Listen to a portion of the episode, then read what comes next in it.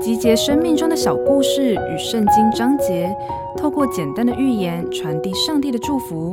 您现在收听的是《心灵绿洲》。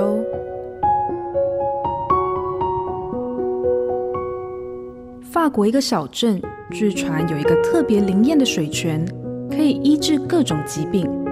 有一天，少了一条腿的退伍军人，一跛一跛地走过镇上的马路。旁边的镇民带着同情的口吻说：“可怜的家伙，难道他要向上帝请求再有一条腿吗？”这句话被退伍的军人听到了，他转过身对他们说：“我不是要向上帝请求有一条新的腿。”而是要请求他帮助我，没有一条腿后也知道如何过日子。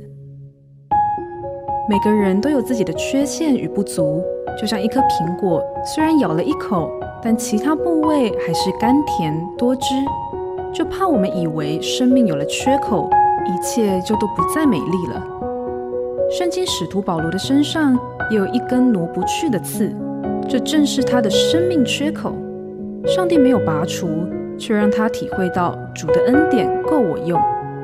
亲爱的朋友，把目光从缺口转到上帝的恩典和使命上，就能感受到他奇妙的祝福。本节目由好家庭联播网、台北 Bravo FM 九一点三、台中古典音乐台 FM 九七点七制作播出。瑞源银楼与您共享丰富心灵的全员之旅。